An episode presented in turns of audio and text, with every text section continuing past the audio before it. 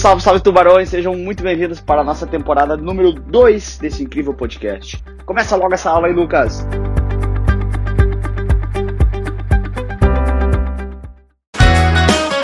Salve, salve, rapaziada, sejam bem-vindos mais uma vez para você que está estudando para sua certificação. A aula de agora é sobre a letra de crédito imobiliário. Como o próprio nome diz, olha só, é uma letra de crédito, ou seja, é uma forma de tu emprestar recursos para o banco e ele é ligado ao setor imobiliário. Com isso a gente já começa a entender como é que funciona este título. É um título de crédito, ou seja, um título que o banco emite para captar recursos, ok? Então, quando tu compra uma LCI, tu está emprestando dinheiro para o banco. Assim como tu, quando tu compra um CDB, tu estás emprestando dinheiro para o banco. Essa é a primeira ideia. Lembrando que se você tiver qualquer dúvida, tá aqui todos os meus canais para falar comigo. Estou 100% à sua disposição. Não fique com dúvida. Você precisa daqui, sair daqui 100% satisfeito. Vamos lá, então, o que, é a ideia? Bom, começamos com... Uh, imagine que você, né, um determinado, uma determinada pessoa, quer comprar uma casa, então tá aqui passando a cabecinha dela, ah, eu sonho com esta casa, esta casa.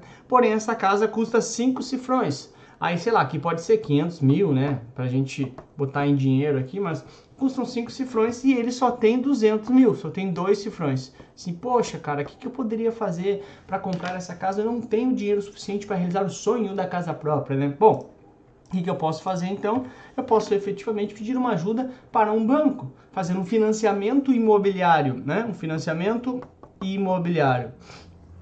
Observe que aqui eu coloquei a Caixa Econômica financiando, mas não é só a Caixa Econômica que financia, né?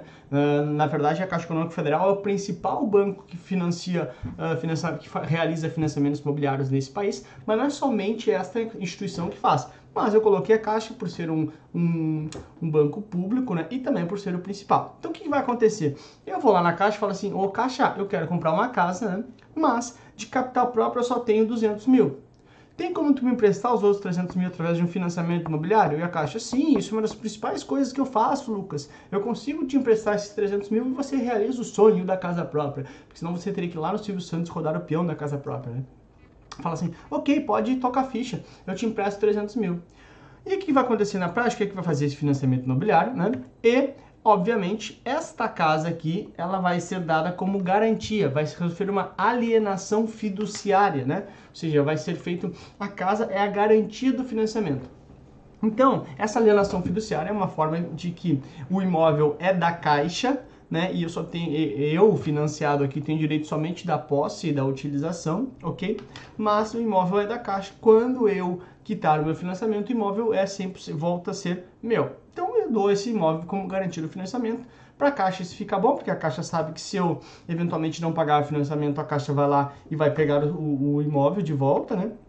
Então, efetivamente, eu vou fazer o máximo esforço possível para pagar esse financiamento para não perder a minha casa. Ok, beleza. Então, incentivar mais um pouquinho aqui, o que, que acontece? Meu, a operação número 1, um, que já aconteceu até aqui agora, que eu já te expliquei, detalhe que a gente não entrou ainda em LCI. Tu pode dizer, ai Lucas, será que tá certo a aula, Lucas? Porque tu tá falando de outra coisa. Claro, para tu entender LCI é importante que tu entenda esse passo número 1, um, né? Lembra da música? Passo 1, um, passo 1, um, não erra não, ela tem um jeito...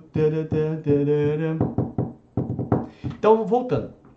O que, que acontece esse passo 1? Um? Passo 1 um é justamente o financiamento imobiliário ok? A operação de financiamento, né? Então, a Caixa emprestou 300 mil, essa casa entrou como garantia, como lastro, né? A, a, prova usa muito lastro aqui, tá? Também como garantia para essa operação de financiamento. Tá, ok, Lucas, tudo bem. Mas e aí? Aí o que acontece na prática é o seguinte, agora para um pouquinho de olhar para o slide e olha para mim. A Caixa, neste momento, liberou 300 mil reais, saiu do seu cofre 300 mil reais. E esse carinha vai levar 30 anos, sei lá, vamos supor, né? 30 anos para pagar esse financiamento.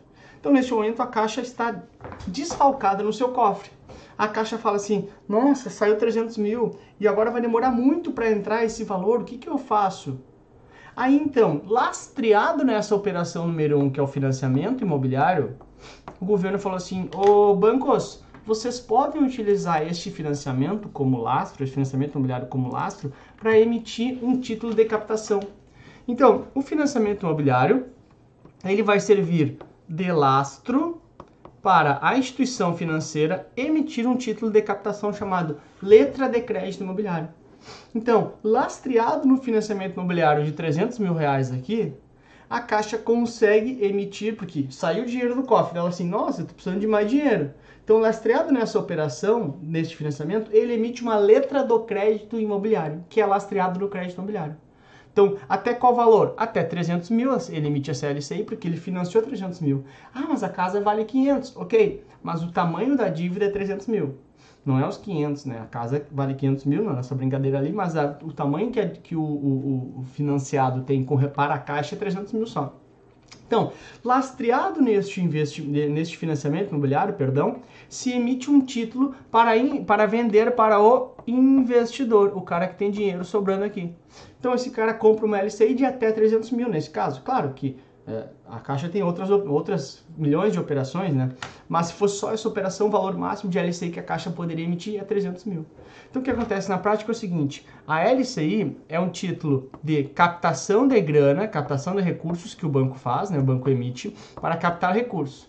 Só que ele vai ser sempre a etapa número 2 disso aqui. Por quê? Porque a etapa número 1 um tem que ter existido o lastro. E o que, é o lastro de uma LCI?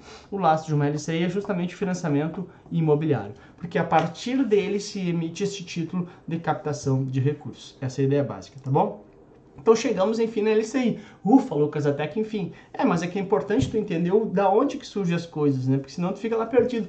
Ai, como assim? Como é que acontece, né? Só me deram um ovo aqui, onde é que veio esse ovo? Mais ou menos assim, tá? Então, quais são as características dessa LCI uh, uh, que a gente precisa entender para a prova? Primeiro, quem emite, né? Efetivamente, quem é que vai, quem que emite isso aqui?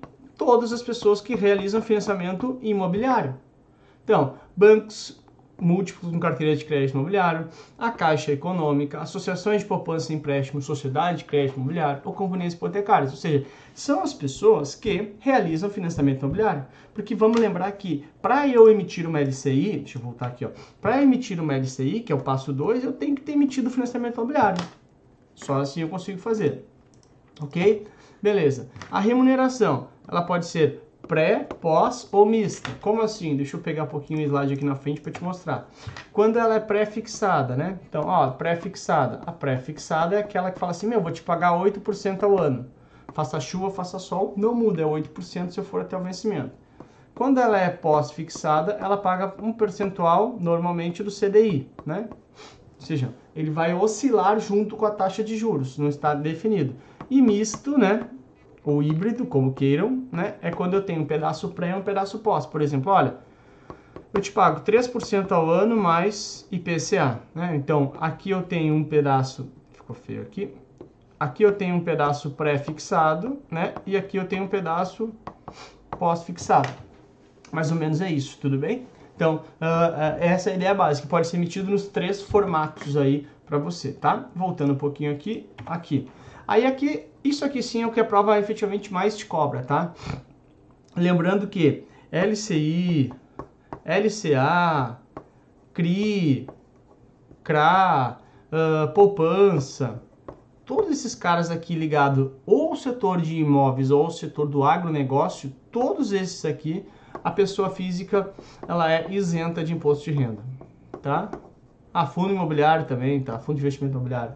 Então, tudo que tem a ver com imóveis ou agronegócio, ó, imóveis ou agronegócio, certificado de recebíveis imobiliários ou certificado de recebíveis do agronegócio. Poupança tem a ver, é para funding lá, para captação de recursos para imóveis ou agronegócio. Pessoa física isenta de imposto de renda. Fundo de investimento imobiliário, imóveis. Então, falou em títulos ligados ao setor de imóveis ou setor uh, do agronegócio, ou seja, casa ou eventualmente uh, uh, situações de campo, a pessoa física é isenta de imposto de renda. E a, a LCI é mais um, um, mais, mais, é mais um desses exemplos onde a pessoa física fica isento de imposto de renda. Ok? Então essa é uma vantagem frente ao CDB. O CDB, como título é renda fixa, vai pagar na tabela regressiva do imposto de renda, no mínimo 15%, né? pelo menos 15%. A LCI já tem pelo menos com esse ganho aí, tá? Valor e valor, prazo e valor máximo de emissão. Não pode exceder a carteira de financiamento imobiliário, lá. A etapa 1, né? tem que fazer financiamento imobiliário. Então, nem o prazo, nem o, o, o valor podem emitir, porque eu tenho que ter lastro. Então, o que acontece aqui? Vamos supor, meu, deixa eu voltar aqui. Aqui, se eu tenho 300 milhões em financiamento imobiliário, o máximo que eu posso emitir de LCI é 300 milhões. Eu tinha muito problema lá quando eu trabalhava no Itaú Personalité, Porque eu tinha pouca LCI em estoque. Por quê? Porque o Itaú Personalité financiava menos imóveis que a Caixa, por exemplo. Então, como eu financiava menos imóveis, eu tinha menos uh, uh, lastro para emitir LCI. Essa é um pouco da ideia de vida prática para vocês, tá? E lembrando que garantias, tem a garantia real, como assim garantia real? O próprio imóvel, que de novo, ó, tem o lastro do financiamento, então isso está lastreando, está garantido, então o imóvel, a garantia, ele é direcionado para pagamento das LCIs, caso o banco quebre, né? E tem o FGC até 250 mil por CPF e por instituição. Se eventualmente o banco quebrar e eu tiver 250 mil numa LCI, até 250 mil, eu vou receber esse valor do FGC, tá? chegamos efetivamente no como é que a prova pede isso, e a prova é normalmente nessa, nessa linha aqui, ó, deixa eu mostrar aqui. Ó, seu cliente procura uma opção de investimento com benefício fiscal, ok? Uh, e que tenha garantia do fundo garantidor de crédito. O que você deveria indicar? CDB. Tem, CDB tem FGC? Tem. Porém, não tem benefício fiscal. Paga tributação normal. Então, tá fora. Vamos pular B. Vamos pular C também. Vamos, olha para D. RDB. RDB é igual a um CDB, só que a diferença é que ele não tem liquidez antes do prazo. Sempre brinco assim, RDB ruim de botar. Né? Então, olha, um RDB tem uh, imposto de renda, tabela regressiva normal, tá fora.